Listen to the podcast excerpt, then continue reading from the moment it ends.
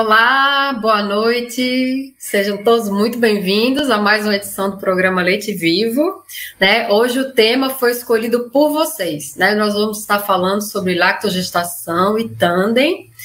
É, vou receber aqui novamente, né? No nosso último programa, quando ela veio falar sobre amamentação e introdução alimentar, eu falei, pode deixar que você vai voltar. Eu estou cumprindo minha promessa hoje, né? Trouxe de volta aqui a nutricionista é, Fabiola Freisa, que vai estar tá não só compartilhando com a gente informação, mas também a experiência pessoal dela, né? Amamentando na gestação, né? Para quem não sabe, o termo lactogestação representa isso, né? Significa amamentar durante a gravidez, né? Então ela amamentou durante a gravidez, amamentou os dois filhos, né? De idades diferentes durante o período até o desmame natural do mais velho, então ela tem a experiência dela também para compartilhar com a gente.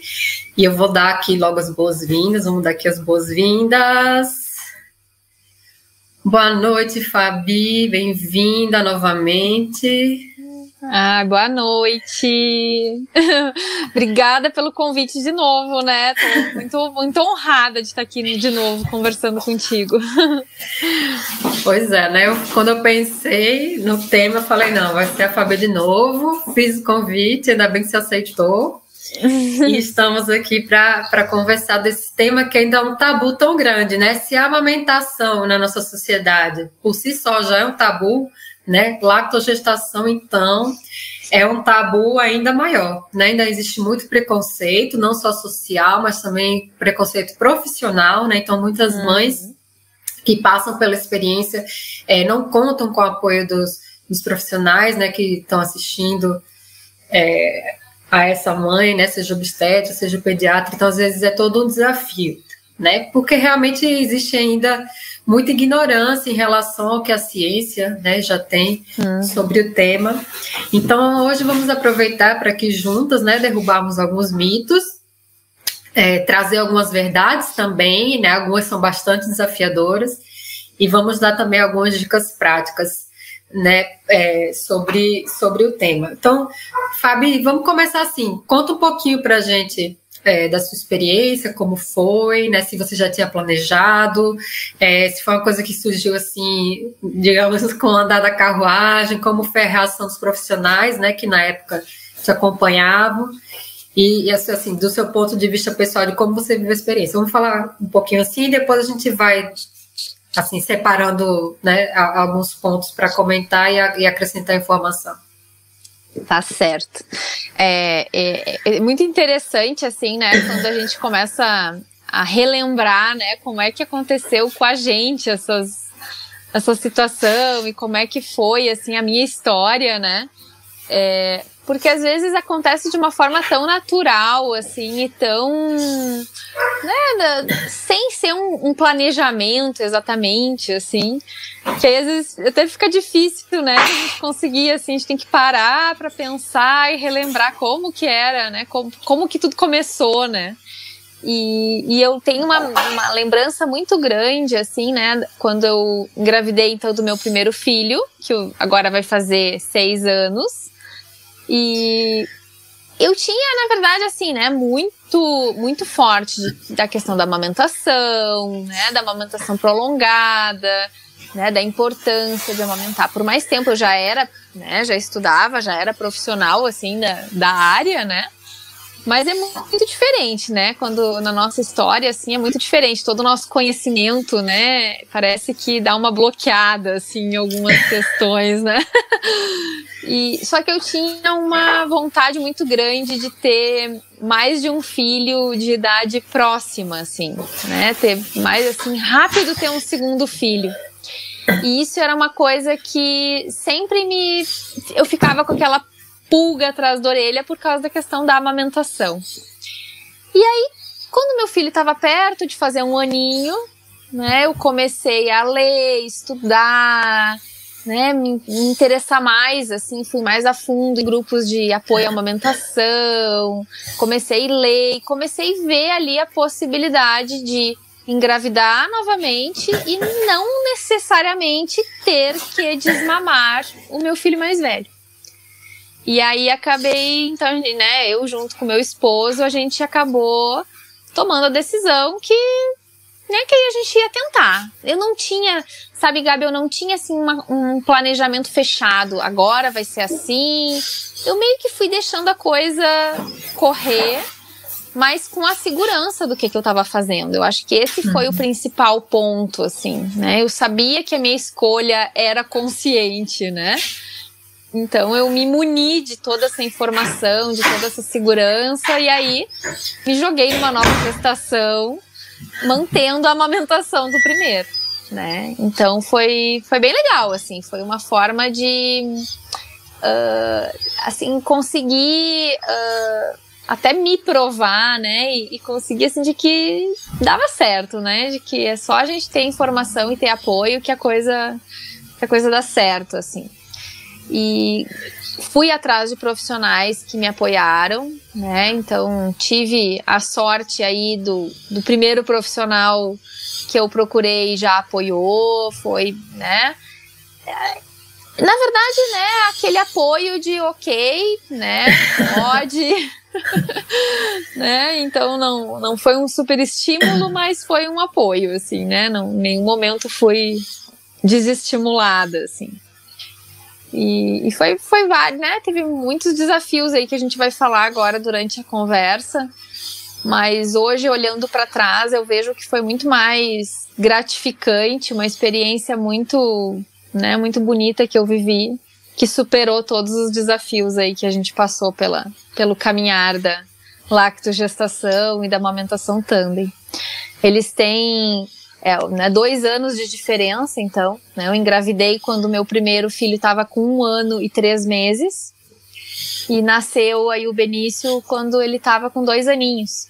Então foi uma, gesta uma um intervalo curto de tempo, assim, né? E, mas que eu acho que foi, para mim, foi o ideal, assim, né? Acho que foi um intervalo legal. Gostei da, da experiência dessa, desse intervalo de, dois anos entre um filho e outro. É, inclusive, é, eu tava, comentei, né, antes que eu estava fazendo uma enquete lá nos stories, por aí amanhã a gente pode divulgar os resultados, né, mas no que eu olhei até um pouquinho antes de começar a live, a, a experiência, né, das mães em relação aos profissionais era mais, estava mais ou menos uns 50-50, assim, de profissionais que apoiavam e profissionais que não apoiaram, né? Assim, quando elas comunicaram que estavam amamentando grávidas. E nem todas trocaram de profissional, né? Alguns permaneceram com o profissional. Não sei detalhes de cada história, mas é interessante, né? E alguma uma comentou justamente isso, né? Que tipo o profissional não, não opinou, né? Não, não emitiu opinião. Então às vezes tem aquele que abertamente não, absurdo, tem que uhum. desmamar, né? E tem aquele que não vai dizer nada, né? Uhum. Assim, não ajuda, mas também não atrapalha, né? E, e, tem realmente aqueles que vão apoiar, né? Vão dar suporte à mãe, vão, vão animá-la, uhum, né? Uhum. Que deveria ser, é. na verdade, o dever de todos, né?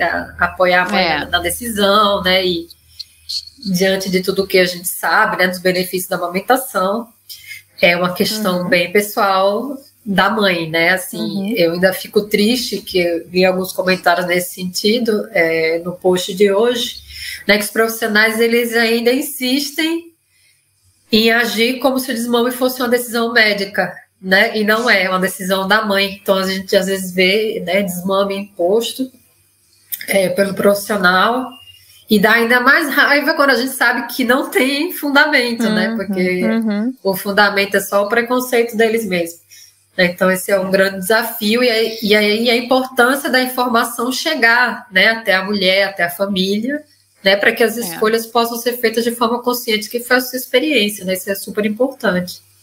Mas tu sabe, Gabi, que eu recebo muita mãe, assim, né, para que quer, quer saber um pouco de como foi, né, pedindo alguma opinião, ou às vezes só compartilhando ali, assim, né, da, da alegria e dos desafios dessa amamentação durante uma gestação, né?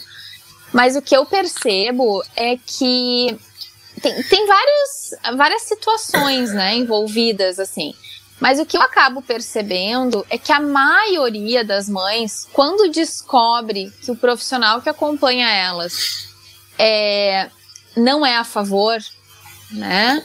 A maio, tem muitas que eu vejo que elas, de tão informadas que elas estão, e vendo a possibilidade de que é possível, né? De que é seguro, de que bem acompanhado não tem por que se preocupar, né? Com essas questões que, que, que colocam, né? De, né? De, sei lá, de que vai faltar nutriente pro bebê que está sendo gerado, ou que a mulher vai ficar muito fraca. Se a mulher está informada e o profissional não apoia, eu vejo que muitas delas acabam escondendo do profissional. E isso eu também não acho que é legal, né? Porque tu passar uma gestação inteira junto com um profissional que, que, tu tá fazendo uma coisa e tá tendo que falar outra, isso é muito desconfortável pra gente como, como paciente ali da situação, né? Então, eu sempre digo, assim, para quem me pede a opinião, né? Eu sempre digo, digo, olha, quem sabe conversa, né? Expõe tua opinião, fala da sua decisão, né? Coloca, né? Também o, o profissional a par, né?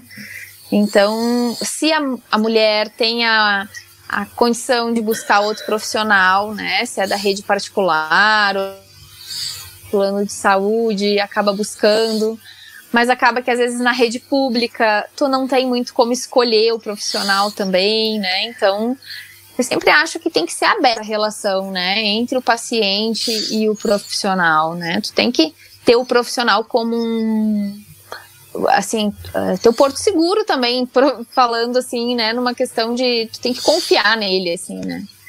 Então, enfim, né? E, e só agora né. lembrei de mais uma, né, que, que a gente sempre fala, né, que, que acho que até a gente comentou na outra, na outra live. Uh, o mesmo profissional que vai indicar a, o desmame na gestação é o profissional esse que vai é, indicar cesárea por causa do cordão do cordão enrolado no pescoço, é o mesmo profissional é. que vai indicar, né, um parto cesárea porque o bebê é muito grande. Então também é importante a gente olhar o todo desse profissional, né, não só em relação à amamentação, né. É, porque se ele está desatualizado nisso, com certeza vai estar tá desatualizado em outras coisas também, né? Então a gente, dentro do possível, avaliar, né, a, a possibilidade de trocar de profissional, porque é muito chato mesmo, tem que ficar omitindo, né, informação. É. Agora, trazendo um pouco, assim, vamos para a parte mais teórica, né, trabalhando, assim, sobre alguns mitos, você já mencionou alguns, né, que é a questão é, de prejudicar né, o desenvolvimento fetal, que vai roubar nutrientes, né, que é o, o, o bebê não vai se desenvolver bem, né? Também está a questão da, de, de aumentar o risco de aborto ou parto prematuro, né? Normalmente, quando, os, quando a recomendação do desmame parte do profissional, é apoiado nisso, né? Que a, uhum. amamentar durante a gravidez causa aborto, né? Uhum. Ou, ou prejudica o desenvolvimento fetal, né? Só que a evidência científica né, disponível nos diz que isso não é verdade. Né? Então, não é motivo é. De, de recomendação de desmame. Né? Qualquer profissional atualizado da área pode confirmar isso. Né? Então, a gente precisa ter cuidado é, e, às vezes, assim, escutar o outro lado, né? Porque também, às vezes, a gente recebe aquilo que vem do profissional, né, como uma verdade absoluta, só que tem muito profissional desatualizado, então uhum. é, a gente tem informação, né, ajuda nesse sentido para para assim desconfiar, né? É. desconfiar da recomendação. Epa, peraí.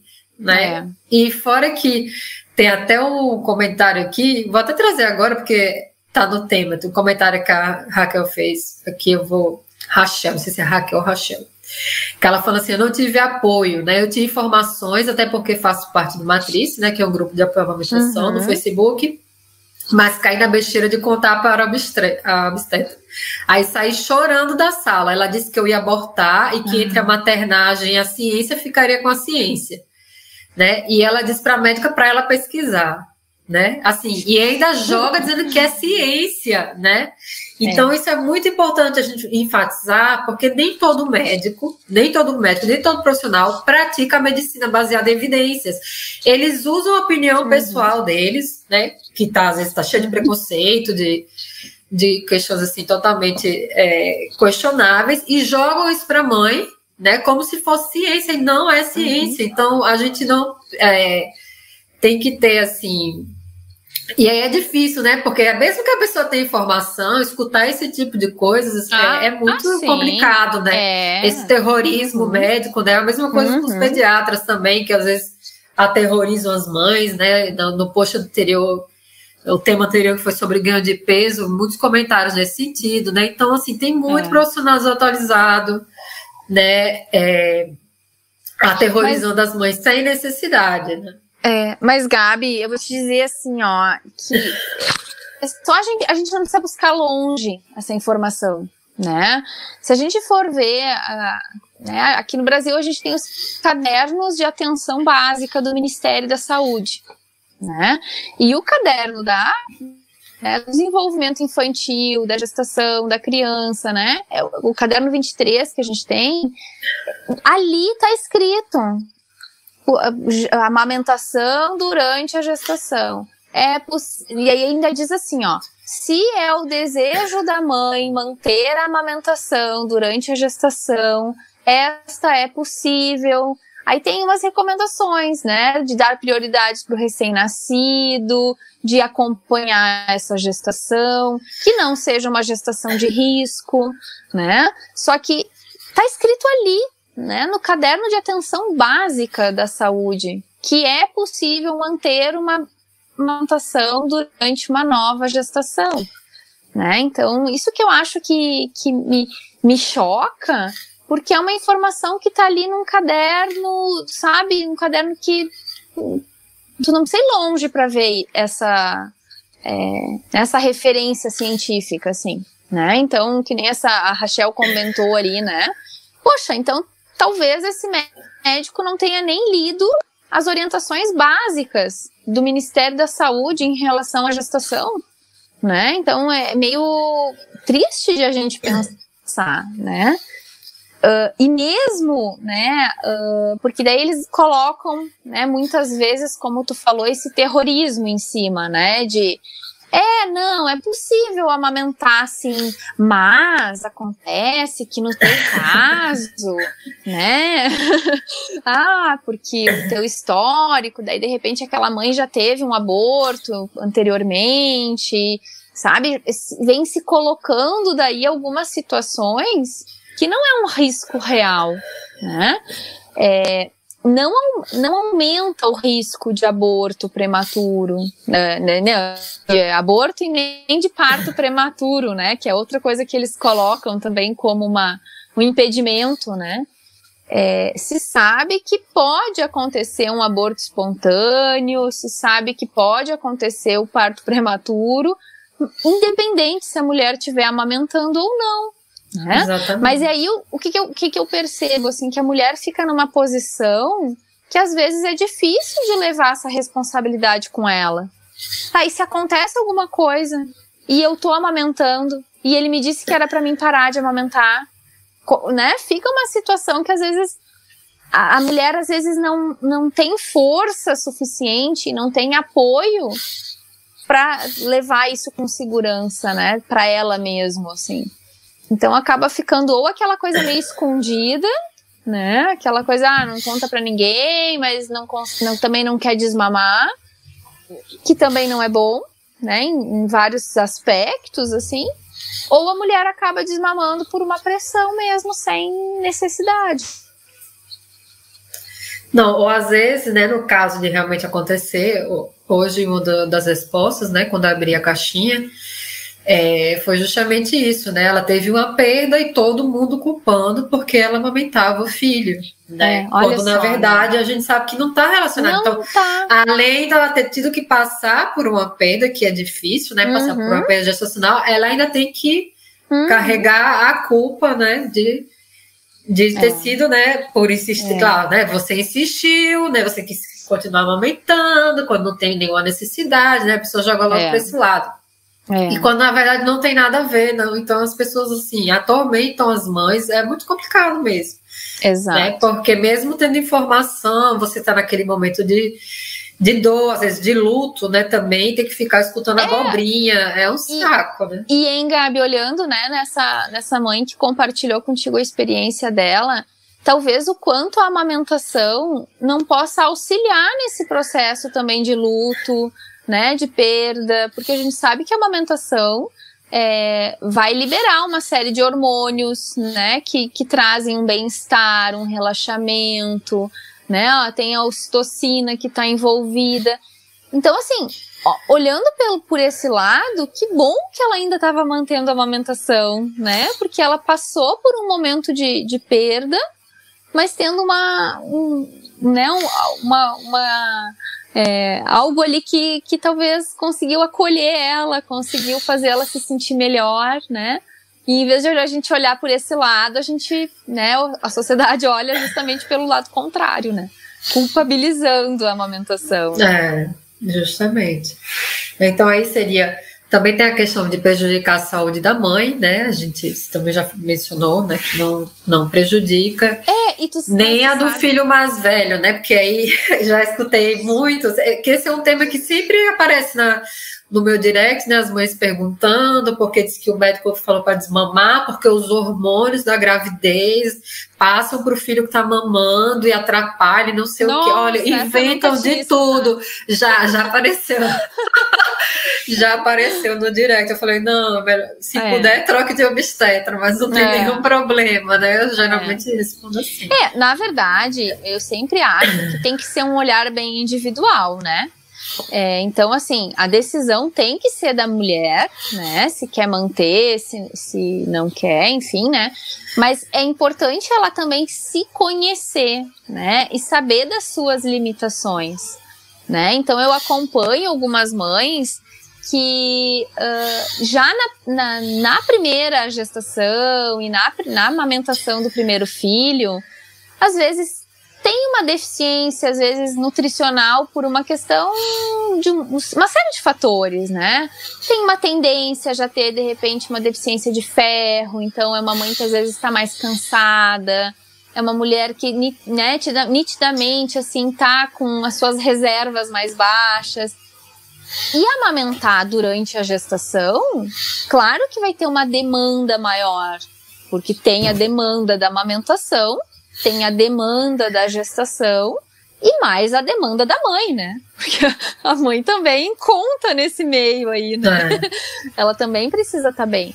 Então, às vezes, um aporte nutricional um pouco maior, uma suplementação, às vezes pode ajudar essa mãe, né? Mas não quer dizer que não possa ser levado adiante porque vai causar consciência, né? Eu acho que essa é a grande questão né? Então acho que eh, tem que olhar cada cada mulher de forma individual, né? Como que ela está se sentindo.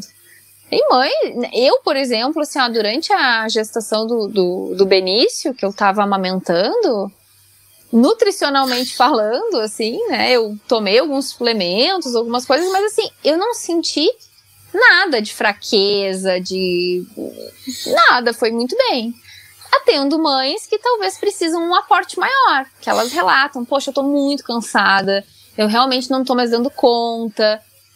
E aí o desmame não é a solução, né? Não precisa se pensar no desmame. Tem outras opções que a gente pode pensar, né? Para manter aquele desejo da mãe, né? Uhum. Inclusive é agora, é, passando para as partes, né, que a gente falou de, de mitos, né, mas existem alguns também verdades sobre a amamentação na gravidez que aí já são desafios, né, que a gente vai ter que talvez é, é, atravessar, que é, por exemplo, a sensibilidade, né, na, nos seios, né, especialmente nos, nos mamilos, muitas mães é, experimentam, né, durante a gravidez e aí se torna às vezes um desafio, né, continuar aumentando com esse tipo de, é, de às vezes dor, né, ou sensibilidade dependendo do grau. Você passou por isso? Como foi com você na sua experiência? Uh, na verdade, é, é, interessante quando a gente começa a, a, entender os porquês, assim, né? O, por que, que é tão prevalente essa sensibilidade da, do mamilo durante a gestação, né? É, e, e, eu passei, sim, pela, por essa sensibilidade, né? É, quando eu tava ali fechando o primeiro trimestre, assim, que é quando as mudanças começam a acontecer mais nitidamente, assim, né? Porque tu descobre que tá grávida, né? Tu não sente nenhuma alteração muito no corpo ainda, mas é, mesmo se tu não tá amamentando, as mamas são as, é o primeiro, assim, é a primeira coisa que a gente vê, sente mudar no corpo da gente, né? E aí, claro, durante a, a, a amamentação, isso interfere um pouco, né? Eu lembro bem certinho assim, ó, que quando eu tava fechando o primeiro trimestre, quando eu tava com 12 semanas, eu tive uma sensibilidade muito forte, né? Um, assim, bom, eu, eu, eu, nesse momento foi quando eu acabei limitando um pouco a livre demanda do, do meu mais velho. É, ele já estava com um ano e quase um ano e meio, né? Então já tinha um entendimento um pouquinho melhor, já se alimentava bem. Então a gente foi limitando essa livre demanda e foi quando eu fui encaminhando também para um, um desmame noturno que não foi bem um desmame noturno, foi uma coisa radical. Mas eu comecei a. a né, meu marido entrou em ação ali para né, algumas vezes acalmar ele sem precisar botar no peito, pela sensibilidade, né? Só que uma coisa que eu achava muito interessante é porque o que, que eu percebia, assim, o que, que me causava essa sensibilidade? Era muito quando acontecia a sucção não nutritiva. Então, quando ele mamava, e mamava uh, de verdade, assim, no sentido uhum. de, né, tu sentia que estava extraindo leite, eu não sentia. Quando era uma, uma mamada mais por sucção, assim, só, né, um aconchego, aquilo me incomodava muito, né? E aí, claro, por isso que eu acho que é interessante a gente começar a entender porque é natural que reduza a produção de leite durante a gestação. Diminui a produção de leite. E aí o bebê acaba mamando mais não nutritivo. E aí a sensibilidade também acaba aumentando por esse motivo. Né? E então é interessante assim se observar, né? E saber que é esperado assim isso. E depende da idade da criança que tu tá amamentando, né? Então, Pro meu filho, eu já dizia. Dizia, ah, a mamãe não tá legal, tá? A mamãe não tá se sentindo bem, vamos largar o TT, depois a gente mama de novo. Porque eu também acho que ficar naquele aguentando no osso, assim, também não sei se faz, né? Não é algo que eu acho que, que compensa. Né? Então tem que ir no limite de cada mãe, assim, né? De cada mulher, assim. Então, às vezes dá para falar isso para criança, né? Então, eu, eu deixava ele mamar e quando eu via que ele começava naquela sucção não nutritiva que começava a me dar, é, eu tirava. Mas o interessante é que essa sensibilidade está muito relacionada com uma questão hormonal. E, e aí, o que, que, é bom de saber, né? Que passa. Na maioria das vezes, uhum. não fica a gestação toda, essa sensibilidade, né? Melhora, diminui bastante, assim, né? Então é uma fase, é um desafio ali a ser ultrapassado. Uhum. É, o, o, segundo ponto, né, era justamente a questão da redução na produção, né? É, que nem todas as mães vão perceber, mas é, acontece. Uhum. E e talvez não percebam, porque talvez não sintam sensibilidade, né? Porque a criança não reclama. Algumas crianças, mais, quando mais velhas, ou que já falam, às vezes reclamam, uhum, né? Que uhum, acabou uhum. o dente. É, outras não vão dizer nada, vão continuar mamando, então às vezes a mãe não percebe, né? E aí também pode acontecer mudança no sabor. Uhum. Né, do leite. Mas tu sabe que, que, que eu acho que é isso, assim, né? Se tu não tem uma uma rotina de, de extração de leite, né?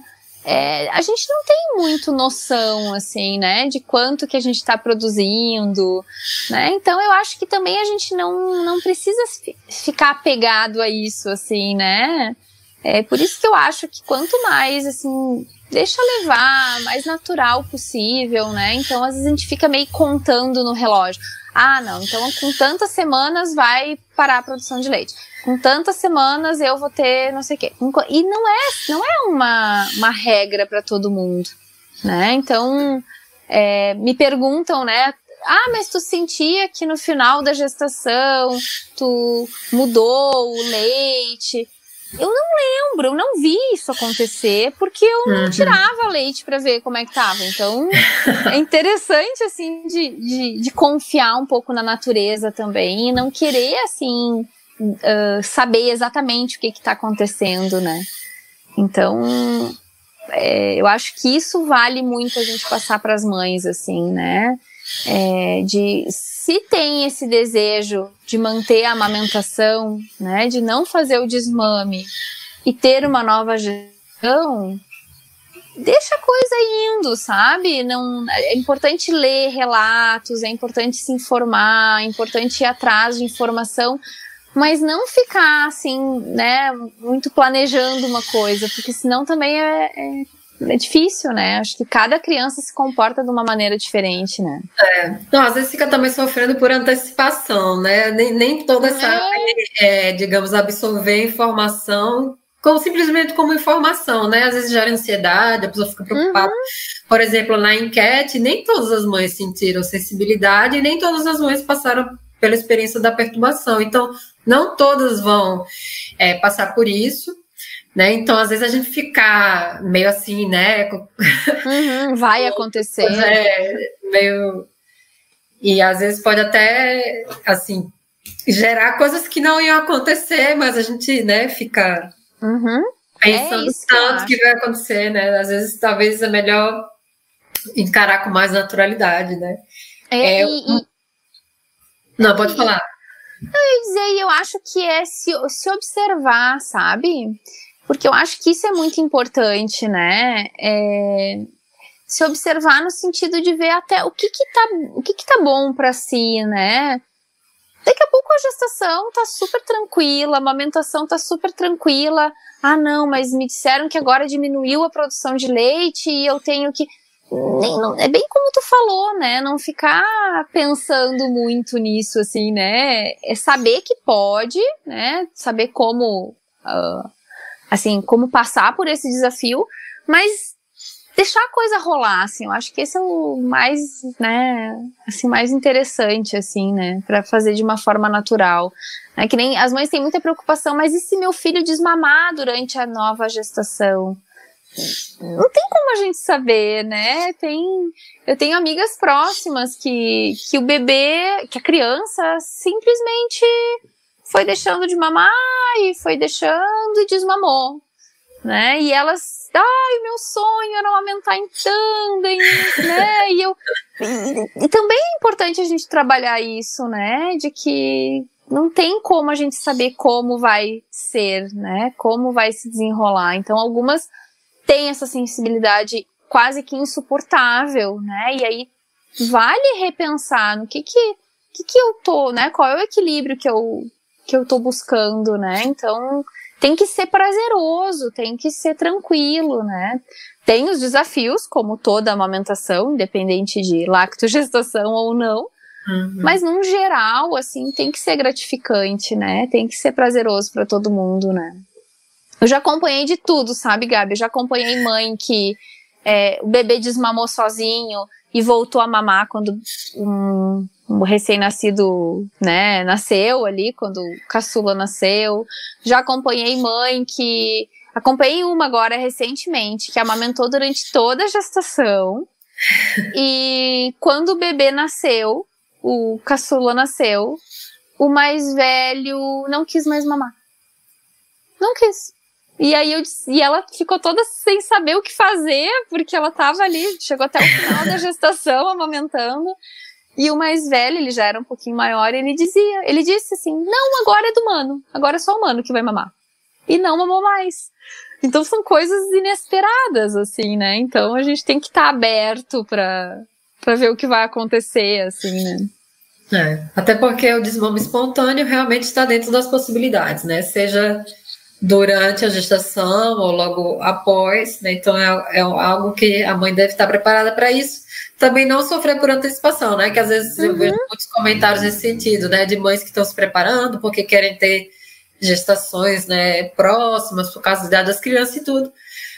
E ela quer saber como fazer. Já me perguntaram como é que eu faço para evitar que a minha produção baixe. Eu falei, não tem ah, como, né? É, é. Ou como é que. E se meu bebê desmamar? Também não tem como controlar, né? Porque uhum. se parte é a iniciativa da criança, ela uhum. não quiser mais mamar, ela não vai mais mamar. Então, assim, se é importante, né, e tal, tem que pensar na, nas possibilidades. Dá para esperar um pouco mais, para você amamentar uhum. um pouco mais, né? Porque às vezes são bebês uhum. menores, né? É, às vezes menores de um ano e tal. Então, tem várias coisas que a gente tem que é, botar na balança, né? Antes de, antes de decidir né, o que é melhor para a família, né? O que é melhor para essa mãe. É muito pessoal, realmente, a, a decisão, né? Uhum. Não dá para. Não tem uma regra, né? Cada, cada experiência, cada, cada família vai ser única. Eu é. acho que o importante é as mulheres saberem que é possível, né? De que é seguro, de que existe essa, essa possibilidade, né? De que é algo que não é uma questão de, de achismo, né? Mas é de, de ciência mesmo, né? De, de elas estarem seguras disso, né? E talvez muitas não vão ter essa, essa decisão é, não nem sa não sabem, né?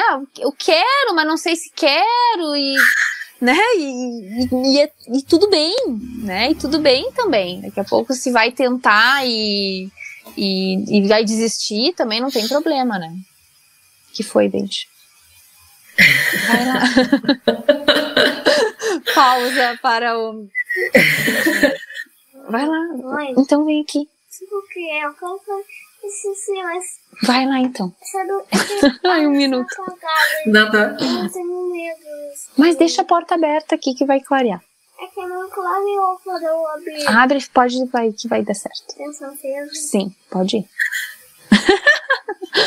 um pedidinho para fazer xixi. Pode ir lá que vai ficar aceso. Aqui também, tô nessa fase a luz do banheiro tá apagada, tô com medo. Uhum. Ontem à noite a gente teve um episódio assim. Mas, Foi a mesma assim. coisa agora. É, e ah. pior que acordaram os dois. Primeiro, os gêmeos têm uma conexão, um negócio que acordou Beatriz, daqui a um pedacinho acordou Matias. Eles não são de acordar assim durante, depois de já terem dormido, né? Para fazer uhum. xixi. Mas ontem a gente teve esse episódio. o meu mais novo agora é muito engraçadinho. Ele do, tá dormindo no quarto dele, então ele dorme Aí de madrugada, às vezes ele acorda, passa no banheiro, faz um xixi e vem pra minha cama. Ai, eu acho tão bonitinho. Eu digo, gente, que amor, né? Não, aqui também. Desde que a quarentena começou, que eles voltaram a aparecer no meu quarto. Às vezes vem durante a noite, às vezes é de manhã cedo, mas sempre termina uhum, alguém, alguém na, cama. cama. É. é. Bom, continuando aqui a pauta, vamos entrar no tema mesmo do tandem, né? A gente falou sobre amamentar na gravidez, né? Alguns mitos, né? Que normalmente a gente escuta sobre a amamentação, quando a gente amamenta uma criança mais velha e o bebê, é que poderia privar, né? Por exemplo, a, o recém-nascido do, do colocho, né? Dos benefícios do colocho, né? outro, outro mito que é, digamos, a a sequência do, do anterior, né, da, da gestação, de que prejudicaria o desenvolvimento do recém-nascido. Né? Prejudica dentro do útero, prejudica fora do uhum. útero. Uhum. Né?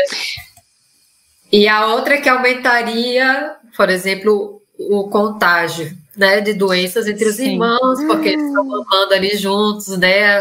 Muitas mães sem dúvida nesse sentido, né? Perguntar, ah, precisa, uhum. precisa lavar o peito depois que, uhum. que o mais velho mama, né? Quando vai então, às vezes surge esse tipo de dúvida. Tá. Uh, só lembrei de uma coisa, Gabi, antes de a gente passar para o tandem. Lembrei de uma informação que a gente acabou não, não, não falando, que eu acho que é interessante só de falar. Que é em, em relação à amamentação e o parto prematuro, né? Que a gente escuta muito isso, porque a amamentação, é, por liberar ocitocina, poderia gerar contrações uterinas, né, e, e trazer um parto prematuro, ou a questão do aborto, né? E aí só relembrar, assim, né, que isso eu sempre digo que é é só a gente pensar um pouquinho e refletir um pouquinho em relação a isso que a gente já desmistifica isso de uma forma muito simples, né? É, eu até fiz um. Faz bastante tempo, eu fiz uma live com o Dr. Moisés sobre esse assunto, né? E, e, e, foi legal, assim, porque ele deu o mesmo exemplo que a gente fala, né? Que é, poxa, se durante a tua gestação o teu médico, né, o teu obstetra, ele não te recomendou é, não ter relações sexuais, né? Então, tu pode manter relações sexuais durante a gestação. E durante um orgasmo, tu libera uma quantidade de ocitocina é, muito superior ao que a gente libera durante uma, uma, mamada, né? Durante a amamentação. Uhum. Então, qual é a lógica de o um médico proibir a amamentação por causa da ocitocina que vai ser liberada e vai causar um parto prematuro e não é, não uh, proibir, não pedir, né, para evitar relações sexuais, né? Então é, é a explicação que tem para isso é que durante a gestação o útero ele é o que se fala muito, né, que o útero é surdo, né, como é. se ele tivesse fechado para ocitocina. Então durante a gestação não vai ter problema nenhum ter ocitocina circulante na corrente sanguínea. Se tu tá gestante e tu te apaixona por uma pessoa, tu vai liberar ocitocina também, tu vai ter ocitocina também circulante, né? Então não tem por que ter esse medo. Agora, uma coisa que acontece é que quando entra em trabalho de parto, né? E aí a gente começa a entrar em trabalho de parto, a ocitocina vai começar a ter o seu papel na contração. E aí, uh, só para compartilhar minha experiência, né? Eu amamentei durante meu trabalho de parto, uma vez só, né? Durante o trabalho de parto, mas foi o o estopim, assim, porque amamentei e ganhei o filho praticamente, né? Porque aí sim, né? Aí eu tive uma descarga de ocitocina alta é, durante o trabalho de parto e aquilo só contribuiu para o meu parto natural, né? Então, eu, eu, vejo aí como mais uma vantagem da amamentação durante a gestação, né? Também pode favorecer o trabalho de parto do segundo filho, né? Uhum. Não, isso aí eu sempre pergunto, quando alguém diz, não, porque meu médico me proibiu amamentar, eu falei, ah, ele proibiu você de ter relações sexuais? Não, eu falei, então, né? Não tem lógica, né? Não tem é lógica, né? Só preconceito é mesmo. É, e, e, falando do tandem, né, ali que tu, tu falou os mitos, assim, né, é, realmente, né, se a gente for um por um, assim, é, são mitos que na prática, né, a gente já vê que isso não tem lógica, assim, né? Então é, vai uh, vai fazer com que falte nutriente para o bebê que está se desenvolvendo e vai fazer com que falte nutriente, falte leite, né? Não, não sobre leite para o recém-nascido. E aí, se a gente for lembrar, né, da nossa máxima que é o peito é fábrica e quanto mais se tira, mais leite se tem, né? Pronto, aí a gente já vê que não vai faltar leite para ninguém, né? É, tu tá aí a prova de mãe de gêmeos. É, não, exatamente. É o caso de quem amamenta gêmeos, né? É, vai ter ali. Né? Vai ter leite, isso aí, falta de leite não vai ser problema. É, e pelo e... contrário, né? Justamente pelo contrário. Porque como o mais velho já tem uma sucção é, mais forte, né, ele já tem ali um, um, um domínio da amamentação, ele só favorece o recém-nascido. Para o recém-nascido é muito mais fácil, dá muito menos trabalho. Né? Por isso que tem alguns uns estudos que mostram que os bebês na primeira semana de vida que são amamentados em tandem, né, ganham mais peso do que os bebês que não são amamentados em tandem. Por, justamente por isso, porque eles não precisam fazer tanto esforço, né? O leite já sai de forma mais fácil, assim, né? É interessante porque É, eu já vi assim, a, a, alguém descrevendo, né, dizendo que os, os, irmãos mais velhos fazem o trabalho sujo, né, da, digamos, da, da amamentação, o trabalho pesado, né? Então o recém-nascido termina se beneficiando, né? E também é. tem a questão assim de que normalmente as mães têm menos experiência, né, com engurgitamento, né, não tem tanto uhum. problema, né, que geralmente é um, é um, problema uhum. comum né, nas mães, quando amamenta, especialmente quando amamenta um só bebê, né? Porque sempre tem leite sobrando ali e uhum. leite sobrando termina sendo um problema, né? É. E a questão também que vi em outras pesquisas, né, falando em relação aos picos de crescimento, né, que geralmente as mães não percebem uhum. os picos de crescimento do, do bebê mais novo quando amamenta, né? Porque a produção falo... já está ali, né? Super power a produção. É. Eu sempre falo para as mães que a melhor bomba extratora de leite é, é o filho mais velho, né? Porque eu, eu tive na, na a segunda gestação, assim, então eu tive tive apojadura também, assim, né? Tive um, uma produção de leite maior ali no pós-parto, assim. E, e eu lembro que às vezes de noite tava meu filho mais velho dormindo, né, lá na caminha do lado da minha cama, assim, dormindo, e eu ia lá, deitava do lado dele e dizia, filho, mama um pouquinho aqui na mamãe, porque e ele vinha, dava uma mamada, ai, que alívio. Ai, já, fazia, já fazia o serviço, né? Ter que levantar para pegar bomba, ficar né? fazendo extração manual, ninguém merece. Né? Se tem era aí, muito mais prático. Tem aí ajuda, né? Da, super experiente, né? Depois de mais de, depois de dois anos de amamentação, a criança já era super experiente. Dur mamava dormindo, nem via o que estava acontecendo. Né?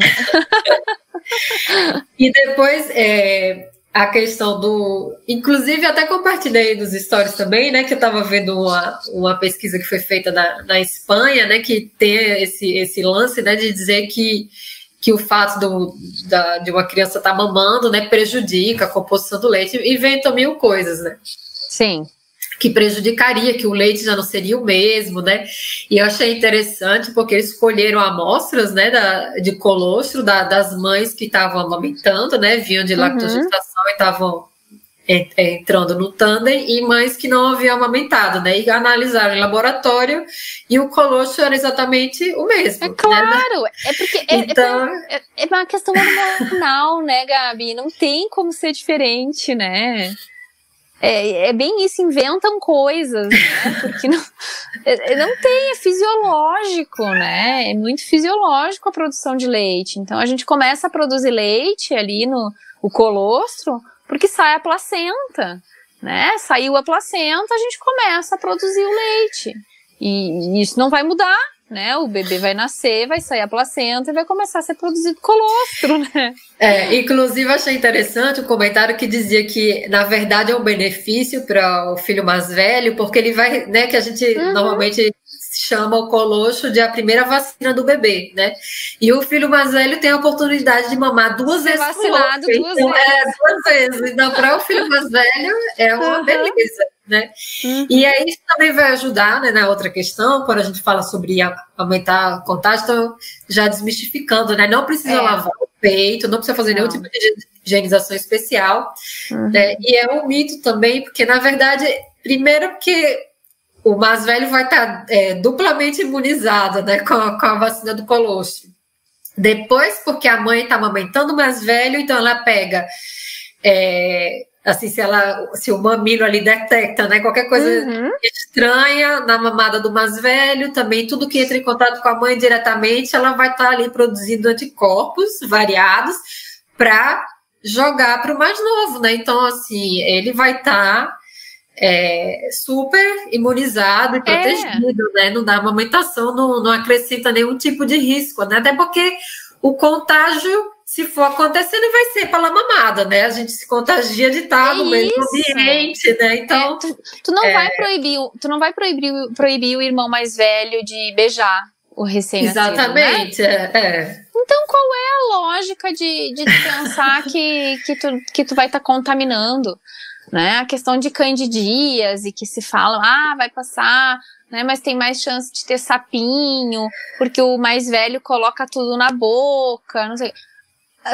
Na verdade, assim, não é bem assim, né? Porque se sabe que, por exemplo, candidíase, é, né, que é o sapinho, está muito relacionado com os de chupeta, né? Que aí sim é, é uma questão bem importante né? E, e é outras questões além da, da amamentação em tandem, né? Então, as orientações vão ser as mesmas, de não abafar o peito, né? De é. não colocar é, conchas de amamentação, de não usar aqueles absorventes de seio, mas isso independente de ser tandem ou não.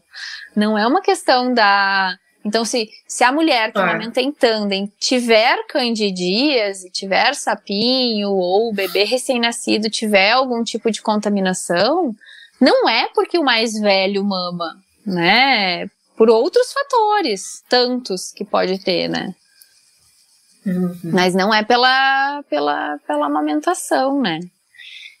Eu acho que isso é interessante, porque senão acaba caindo todas as culpas pela amamentação tandem, né? Ah, o recém-nascido não ganhou. Eu tive um caso que eu acompanhei que o recém-nascido não ganhava peso e amamentava em tandem, né? Qual foi a culpa? Ah, o mais velho tá tomando todo o leite, né? Afinal de contas, ele é mais velho, ele é maior, não sei o quê. E aí, quando eu fui avaliar, era um bebê recém-nascido que tinha o frênulo lingual, tinha a linguinha presa. Uhum. Ele, se ele não tivesse se a mãe não tivesse amamentando em tandem, aí o risco teria sido enorme, porque aí aquele bebê teria muito mais dificuldade para mamar. Mesmo é. com a linguinha presa, ele conseguiu dar conta de mamar um pouco, não o suficiente. Mas a culpa não era por ser tandem, né? Era por causa de uma linguinha presa, né? Não, a gente vê o, o, quanto que o preconceito atrapalha, né? Porque atrapalha até a forma de diagnosticar. Esse, esse bebê estava sendo negligenciado, é. né? No diagnóstico, que é muito importante, pelo preconceito em relação à amamentação. É isso, né? né? Já então, que era isso. Não, é muito complicado.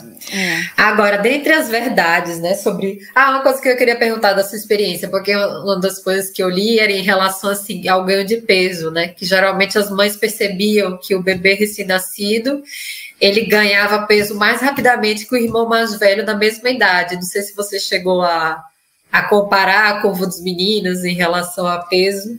Na verdade o, o, assim, o Benício, ele, ele, ele sempre foi menor, até hoje ele é menor um pouco, assim, né? E, e é isso também, né? Teve assim um, um, Ah, mas é porque talvez, né? Amamentou durante a gestação. Gente do céu. Né? Então tu tem que estar tá muito confiante, assim, de que não é isso, né? Não é isso, né? Mas uh, proporcional ali naquele início, naquela primeira primeira pesagem pós, pós alta, né? É, o que eu percebi muito nítido, assim, é que o peso, é, entre o peso de nascimento e o peso da alta, o meu, o que eu amamentava em tandem praticamente não perdeu peso. Ele, é, ele recuperou mais rápido. É, dizia que não perdia tanto peso e recuperava mais rápido é, também. Porque o que, que se sabe, né? Que o, os ductos, né? Eles já ficam ah, quando tu tá amamentando, eles já ficam, né, maiores, assim, e o leite sai mais facilmente, né? Então, por isso que numa segunda amamentação, normalmente, né, é, o bebê já tem essa, essa, uh, essa vantagem, né? E aí, se tu é. tá amamentando, se não parou de amamentar, mais ainda, né? E, e eu lembro quando eu amamentei no hospital, daí, porque aí o meu mais velho foi conhecer o mano, né? E claro que a primeira coisa que ele quis foi amamentar, né? E eu lembro que eu fiquei assim, né? Tipo, dou, não dou, né? Aquela coisa. E eu amamentei ele, e aí as fotos são muito engraçadas de ver, né? Porque aí é o recém-nascido, o recém-nascido no colo das visitas e a mãe amamentando. Mas é muito legal, assim, né? É, é muito muito divertido de, de relembrar, assim, essa... Ah, é legal também essa, quando se dá assim, de forma espontânea, né, que a gente não sabe bem como, como reagir, mas vai no instinto e termina fazendo certo, né? É isso aí, eu acho que as, mães, as mães e as mulheres, elas precisam ter mais essa autonomia, né? de, de ter a informação, mas ter autonomia, né? De dizer vou ou não vou, quero, não quero, né? E não vai ser você que vai me dizer se eu vou ou não vou, né? Eu é que vou decidir, né? Mas não é, não é tão simples assim, né? É, aí, assim, uma, uma questão, né, que é, é uma verdade, não, não vai acontecer necessariamente com todas as mulheres, mas está o tema da questão da perturbação na amamentação, né, que é uma possibilidade uhum. que pode acontecer na tanto durante a gestação, né, algumas já vão estar lidando com a com a perturbação desde a gestação, né? Para outras vai acontecer já depois do, do parto, né? Uhum. Normalmente apenas quando elas estão amamentando o filho mais velho, né? Você não sei se teve, além de sensibilidade, você teve episódio assim de perturbação, é, ou o que você fez, né, para lidar com isso. Fala um pouquinho sobre isso, que é uma dúvida frequente aqui. Né? É, na verdade, a perturbação é algo a ser muito estudado ainda, né, Gabi? Porque é. ainda é uma coisa, assim, muito tem uma, né, um, uma definição ainda para cada mulher funciona de um jeito diferente, né? Mas eu acho que é muito importante a gente saber que, que isso pode acontecer, né? E que tá além às vezes das nossas capacidades de entender os porquês, né? Uhum. E que não precisa, talvez, né? Também ter um, é, um porquê disso, né? O importante é, é, é saber o que está acontecendo e como melhorar essa situação. Eu tive uma fase quando o meu caçula estava com três meses. E eu tive a perturbação só com o meu mais velho. Foi assim. Acho que foi semanas, assim. Talvez um mês, assim, muito crítico, assim. E aí eu comecei a tentar olhar e ver por que, que, minha, por que, que eu estava sentindo aquilo e o que, que acontecia ao redor né? E aí eu me dei por conta, assim, que realmente eu tava numa fase muito cansada, sabe? Eu tava numa fase, assim, que tava meio que com as reservas maternas exaustas, assim, né? E, e aí eu percebi, né, que me veio muito forte, assim, com o meu mais velho, que na época tinha dois anos e quatro meses, então. E, e aí eu comecei a observar o que que me desencadeava aquela sensação ruim na amamentação, né? E, e aí comecei a contornar assim a situação e direcionar, né? Eu, eu comecei a, a, ver que eu não conseguia ficar muito tempo dando mamar pro mais velho. Então ele vinha, mamava e daqui a pouco já me dava uma coisa e eu queria sair dali, assim. E aí eu me respeitei, sabe? Eu disse, bom, então vai ser isso, né? coloquei um certo limite ali, assim, de ó, não tá legal, mamãe não tá se sentindo bem e depois a gente mama.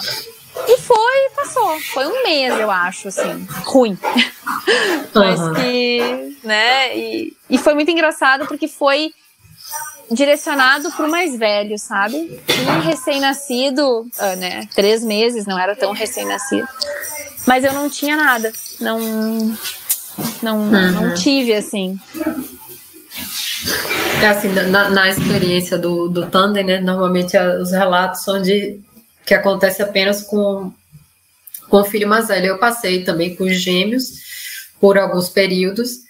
É, nessa fase dos dois anos, eu tive, mas também foi uma fase que eu estava muito cansada, muito sobrecarregada. É, na época a gente tinha se mudado, a gente estava morando aqui é, voltar, a gente tinha voltado, eu não tinha rede de apoio. Uhum. É, meu marido passava o dia inteiro fora, eu estava sozinha com os três, né? Os gêmeos não frequentavam ainda escola, então, nossa, foi. É. Assim, eu sempre falo que eu não sinto nenhuma saudade dessa fase, por várias uhum. razões, né? Porque esse período dos dois anos é bem desafiador. Mas é. aí na, na amamentação eu tive mas aí eu percebi, né, assim, me, me avaliando, então é muito importante a gente fazer essa autoavaliação, né? Eu percebi que era porque eu, é, além de estar cansada, eu ficava ansiosa já pensando nas coisas que eu ia fazer depois que eles dormissem, porque eu só tinha episódios de perturbação à noite, quando eles mamavam para dormir já, sabe? Uhum.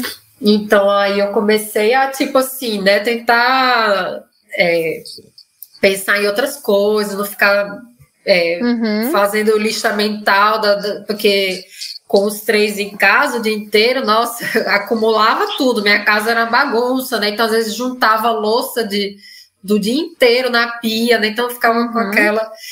E aí, isso me ajudou a, a, digamos, a superar essa fase. E depois já foi no finalzinho, né? Já próximo deles mamarem, que eu também voltei a ter. Mas aí, com eles maiores, aí eu já trabalhei a, a limitação da, da, do tempo de mamada, né? Uhum. Aí eu uhum. usei, usei muito contagem numérica. Uhum. Eu falava assim, vou contar até 10. Aí você. Uhum. Enquanto a, a mamãe tá, é, enquanto a mamãe tá contando, você pode mamar. Quando, quando a mamãe terminar de contar, aí acaba. Geral, e foi mais com... de 9 10.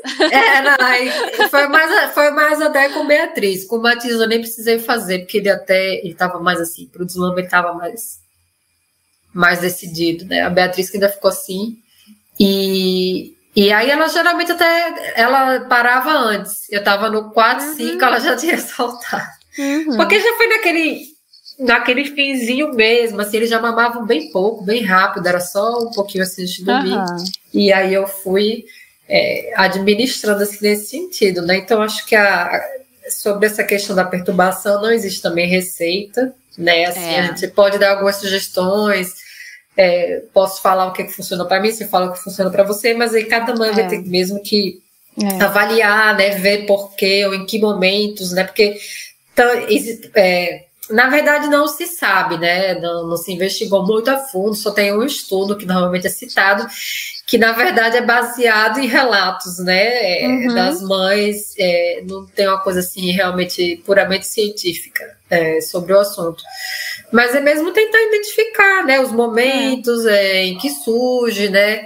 É, fazer também uma, uma avaliação de como está a rotina, né, de como está a divisão de tarefas, né, o que, que a gente pode é. delegar, o que pode deixar para lá, né, mas ou deixar para né, nunca. Né, Gabi?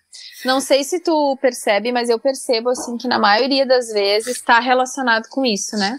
Com um cansaço muito grande, né? Uma, uma sobrecarga de muitas coisas, assim.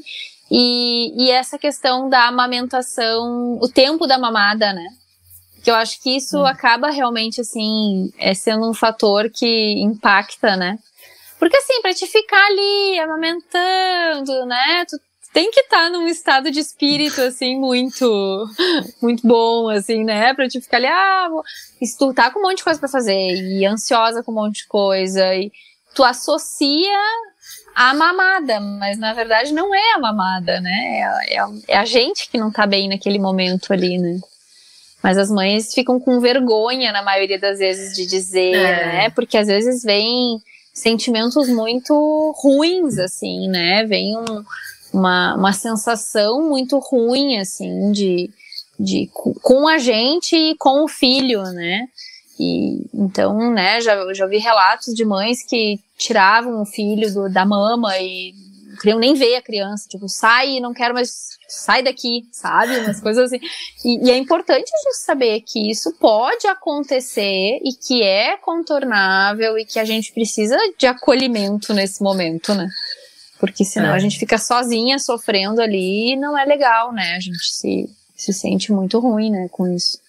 Não, a questão da culpa realmente é para se trabalhar, porque até uma mãe perguntou hoje, comentou, eu falei, a gente não pode é, a gente não pode controlar ou impedir que aconteça, nós podemos administrar, né? É. E se a gente sabe a origem, fica mais fácil trabalhar, né? Porque tem, às vezes tem questão hormonal, né? Por exemplo, durante a gestação, ou, ou às vezes uhum. tem, tem mulheres que têm durante a ovulação, a menstruação, né? Então, se a gente sabe que a, a nossa perturbação acontece nesse momento, então a gente vai se preparar uhum. para esses períodos, né? Para, uhum. não sei, talvez limitar a demanda, é, uhum. trazer uma rede de apoio, mamada, é, acionar a rede de apoio, né? Para participar mais. Achei super bacana você compartilhando seu relato, né? Como o seu, seu marido entrou na jogada, né? Durante a gestação, da questão de, é. de dar esse apoio, às vezes, especialmente na hora de dormir, né? Durante a noite. É. é, é legal isso também. É. Da rede de apoio, uma coisa que eu acho que eu sempre dou de sugestão, assim, claro que são realidades e realidades, né, Gabi? Mas se tem essa possibilidade, né? É, porque uma dúvida é, é não sei se tem, se tinha essa, essa pauta na nossa conversa, mas de, né, uma das preocupações é, e como vai ser depois que nascer, né? O mais velho vai mamar todas as vezes que o recém-nascido mamar, como é que vai ser, né?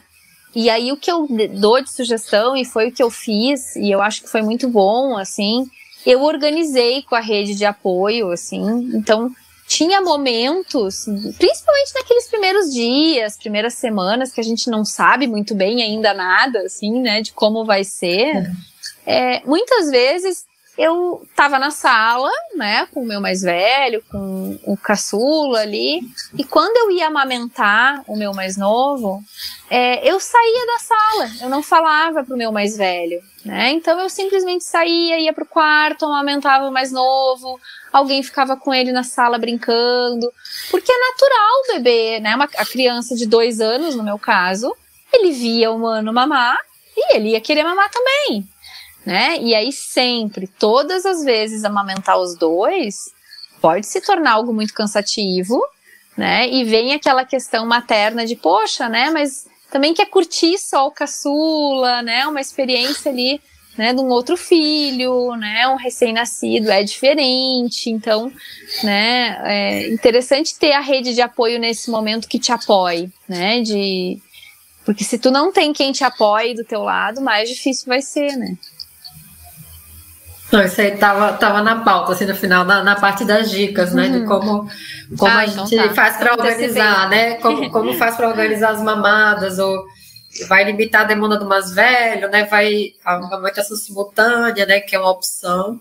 Assim que eu não sei, assim, com gêmeos foi o que me salvou, né? usei bastante. Mas aí são, é, digamos, crianças da mesma idade, né? Idades diferentes, aí já. É, é, não, assim, é, de é amamentar outra... junto? É. Não, assim, eu sei que é possível, né? Mas assim, como são idades diferentes, é. às vezes é necessidade muito diferente. É. Não, mas eu amamentei muito junto, assim, muito, né? Principalmente nos momentos que eu tava sozinha.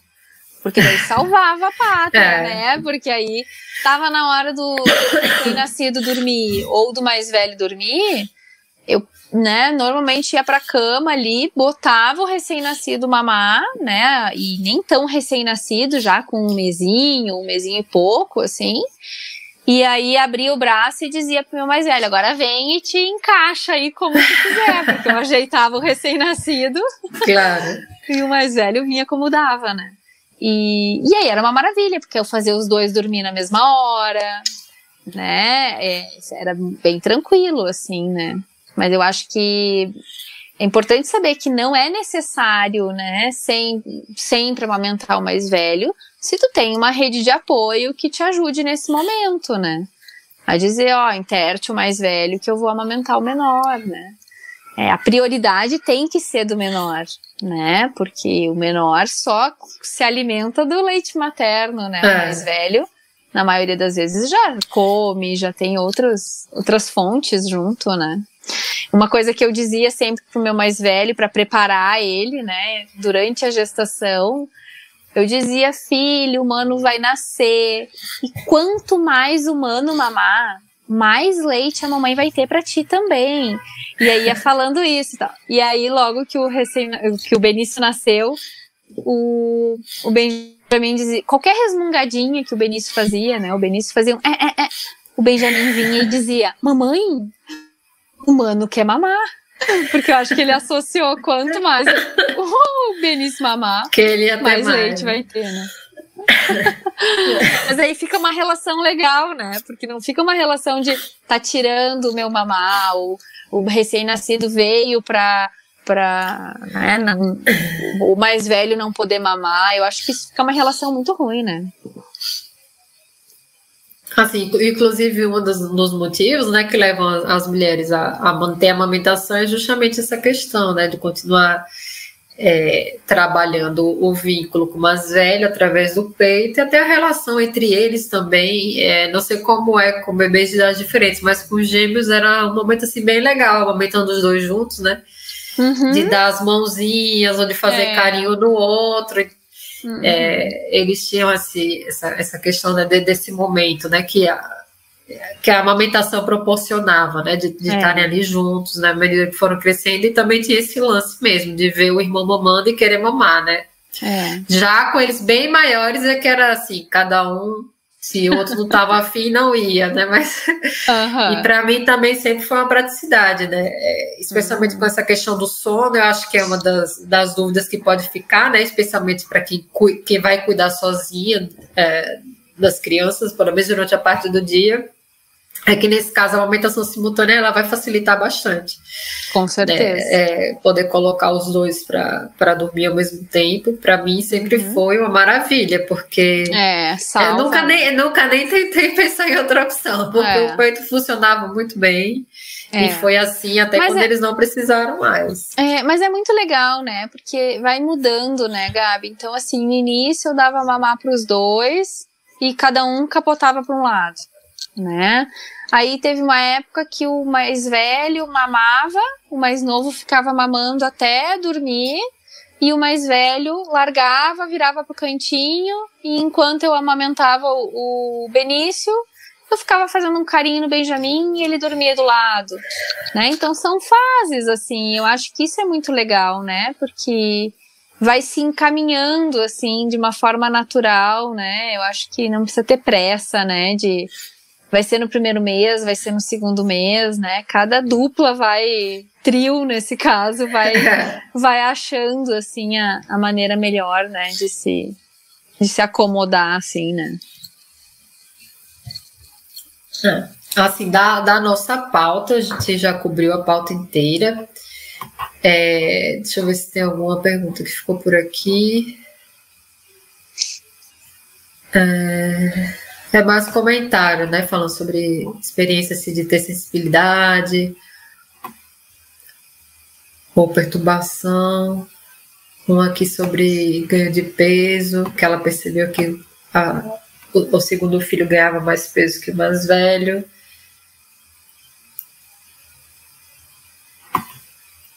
A questão do vínculo com o peito, isso eu acho legal, porque às vezes as mães acabam deixando para fazer, por pressão do, do profissional, acabam fazendo um desmame muito próximo com o nascimento do caçula, né?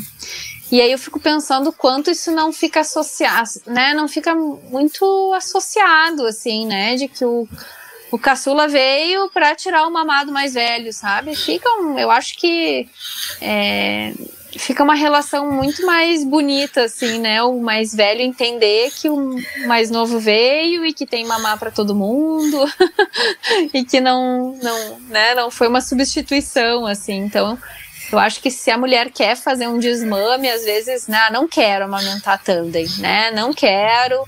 Então, quanto antes fizer, melhor, assim, porque às vezes deixar muito pro finalzinho da gestação fica uma coisa muito associada, assim, né? Que parece que roubou, né? É, fica uma ruptura muito forte, assim, né? Até Tudo porque, depende. é, dá, até porque assim, vai ser uma mudança, né? A chegada do bebê, sim ou não, é, muda, né? Eu acho que a, uma das vantagens de se manter a amamentação é justamente trabalhar esse, esse, esse vínculo né, de uma forma mais completa, de, de maneira que o mais velho não se sinta excluído. Né? É. Eu acho que até ajuda nessa questão dos ciúmes, né? É, que às vezes o, os irmãos mais velhos passam por uma fase né, de, de, de ciúme, uhum. de às vezes até comportamento, agressivo, é, de né? comportamento agressivo né, em relação à mãe. É. é então, assim, e a questão assim, que acho que a gente precisa até olhar essa questão da chegada do, de um novo irmão, né? Até olhar pra, para além da amamentação, porque mesmo aquelas mães que não vão estar amamentando o mais velho, é, tem uma mudança na, na rotina da família, né? A uhum. mãe naturalmente vai estar com a atenção mais voltada para o recém-nascido. Então, mesmo que esse, essa criança mais velha ela não esteja mamando, ela, ela também vai precisar né, é, de apoio, de atenção, né? Se essa mãe uhum. possui rede de apoio, é, uhum. é, precisa ter esse suporte, né? No, no, meu caso, eu não amamentava o Fernando, porque ele teve desmame precoce, Mas desde a gravidez a gente já foi trabalhando assim, o esquema da nossa rotina, porque eu sabia que com a chegada dos gêmeos eles Uhum. iam consumir Nossa. todo o meu tempo, né? Então, Com certeza. já desde a gravidez a gente foi trabalhando, né? Meu marido que dava o banho, que contava história, assim, ele assumiu é, Uhum. o mais velho, assim, na, nesse, nessa, nesses rituais, né, do, diários, e eu Uhum. participava, né, mas assim, já não era a principal, então foi bem tranquila, porque quando os gêmeos chegaram, ele meio que já estava acostumado, né? É. Depois, durante o dia, eu me organizava para ter aquele meu momento com ele, né? Se, se É. os gêmeos estavam com alguém, eu dormindo, eu ia dar um banho, lia história e tal, né? À noite, estava ali com Eu ele. acho que, independente da amamentação, né, essa rede de apoio, ela é fundamental, né? É, seja um, marido, uma amiga, mãe, sogra, né? Alguém que. alguém Fernanda que, apareceu aqui. alguém que nos, no- nos ajude nesse momento, né? Porque, com certeza, né? Não tem como a gente dar conta sozinha, é muito difícil, né? É, e às vezes jogar na, na amamentação a culpa que não, Não tem, é né? fácil. Porque na verdade é, é muita coisa ali para é. administrar, né? E, e às vezes até tem um olhar É, É, a criança, a- o filho mais velho, ele vai ficar mais demandante, independente de amamentar ou não, se é amamentado ou não. Então, às vezes a gente joga a culpa na amamentação, ah, ele ficou assim porque ele ainda mama. E não é, gente. Tá, che- tá chegando o irmão, ele vai, ele vai deixar de ser, né? Aquele, o filho único, né? O É. centro de todas as atenções. Só tem várias questões aí envolvidas que a gente não pode jogar tudo na, na conta da, da amamentação, né? Assim, a, a família precisa se, se preparar para isso também né? Rede de apoio é fundamental mesmo. É. Eu Então, fiz com Fabi- o meu mais velho. eh, Só para comentar, eu fiz com o meu mais velho. Tá, tá. A gente começou, a gente começou a fazer umas aulinhas de hum, equitação quando o meu mais novo nasceu. Aí, tipo, foi uma novidade para ele, assim, né? Tipo, ele tinha uma aula só dele, um momento só dele. Foi bem legal, assim, porque né, acabou fazendo com que ele também se sentiu assim, ah, tá, né? Tem alguma coisa minha aqui, assim, na história. Foi bem legal. Ah, isso é legal. No, no caso do Nando, é o apoio dos avós, né? Assim, ele às vezes no final de semana ia dormir na casa dos avós, os avós levavam para fazer o passeio especial, então também tinha esse momento Uhum. que ele voltava a ser único, né? Isso, isso aí. E isso aí foi, foi, foi bem legal também. Uhum. é, ele assim se sentir também, né? É, ter esse momento para ele também, né? É. Que aí a gente às vezes é difícil administrar com tantos. Mas é isso, Fabi. Assim, da nossa pauta, a gente cobriu nossa pauta. É, Tem, tem, tem história pra gente ficar até meia-noite, né? é, não, então, por isso que eu faço a pauta, pra gente não se, porque a gente se empolga, né? Começa a falar. Eu falei, pelo menos cobrindo a pauta já Já é tudo, bom. tudo mais é lucro, né? É, Mas, Fabi, aí. obrigada. Foi maravilhoso Obrigada mais uma eu. vez. Eu adoro quando a gente pode juntar é, informação com, com vivência, né? Eu acho que tem um peso muito maior. É, foi muito, muito legal escutar. Assim, já tinha lido vários relatos seus, mas foi muito legal escutar a sua história, sua experiência. Acho que também foi enriquecedor para as mães que estão vivenciando, né? Muitas ainda estão na fase da lactogestação, ainda vão é, passar pelo tandem, né? Que são novos desafios, mas espero que que esse conteúdo aqui ajude, né? A informação ajude no empoderamento, né? Na maneira como a gente vai se posicionar diante dos profissionais, na maneira como a gente vai se organizar, né? É, planejar a chegada desse bebê, né? Para que possa ser realmente um momento de alegria, né? Um momento prazeroso para toda a família. E é isso. Pode dar Então essas tá. palavras finais.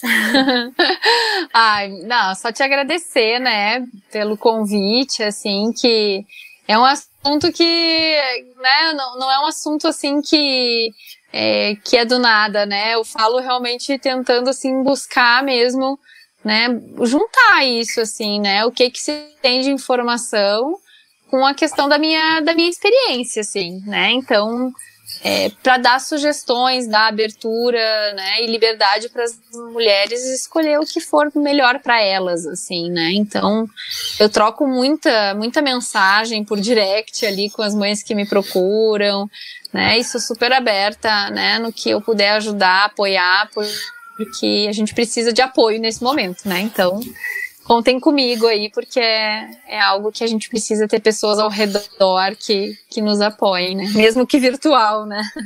Mesmo Não, é super virtual. importante. É.